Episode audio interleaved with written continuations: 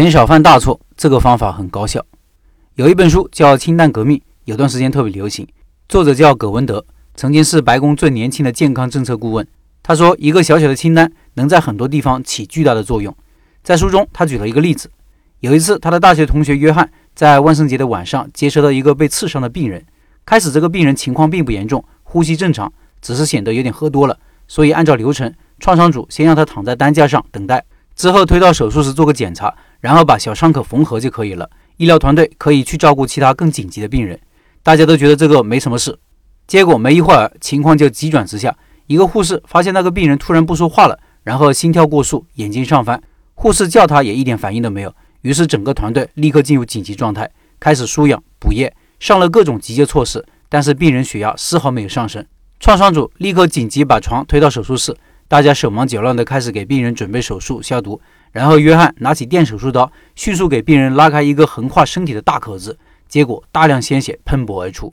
这时候，他们才发现，这根本不是一般的刺伤，那把刀扎进去足足有三十多厘米深，一直扎进了脊椎左侧的主动脉，也就是人体运输血脉最重要的一条大动脉。后来才知道，病人是被一个在万圣节装扮成士兵的人拿着特别长的刺刀刺伤的。约翰和团队在之后复盘时候说，当时大家做了几乎所有应该做的一切，包括各种身体检查、测量血压、跟踪心率和呼吸、输液和准备输血。就是有一件最简单的事情，所有人都没有去做。询问病人他到底是被什么东西刺伤的，就这么一个非常简单的小小的疏忽，让病人差点付出生命的代价。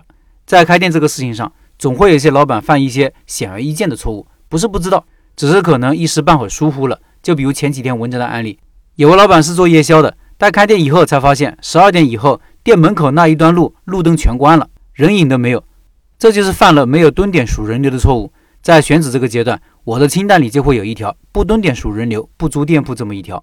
拿着这个清单，这次错误就大概率可以避免。我试着来列举一些开一个店不同阶段的清单，帮助大家减少在开店过程中犯大错的可能。先说开店筹备阶段，第一，非必要不加盟。做餐饮的基本不用考虑加盟，无论大小品牌。大品牌我觉得性价比低，开店投入太大。稍微有点知名度的牌子，开店投入都在四十万以上。小品牌呢，难以遇到靠谱的。没有品牌效应，加盟的意义也不大。有些生意需要借助加盟总部的某些优势，比如货源供应链方面，或者需要某种执照，或者控制着某种器材的，或者品牌很有号召力的，可以考虑。第二，无产品不开店，或者说无项目不开店。很多老板只是有个模糊的认识，觉得上班不是办法，要创业突围，就急着行动了，甚至辞职，这样后期会非常的被动。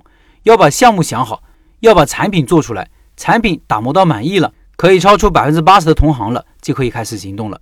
为什么要先打磨产品呢？因为找项目打磨产品的过程中，对市场、对顾客、对竞争同行的理解会快速加深。这期间也会对未来的店铺有个初步的规划，成功率就会提高。第三，钱不够慢慢来。有些老板预算不够，但是又急于开店，所以就借钱开店。如果是家人亲戚借的钱，问题不大；但是如果是借的网贷的钱，心态方面很容易变坏，急功近利。快速把店开起来，快速又倒闭，因为网贷的钱是有时间期限的。开店一旦不顺利，压力就来了，经不起折腾。钱不够可以低成本起步，两种方式，一个是摆摊，这个不多说，大家都理解；一个是从线上做起，比如私房啊，比如微信啊，比如那些很偏位置的店铺，也主要是通过线上引流把生意做起来的。篇幅有限，今天就写到这里，下篇文章继续。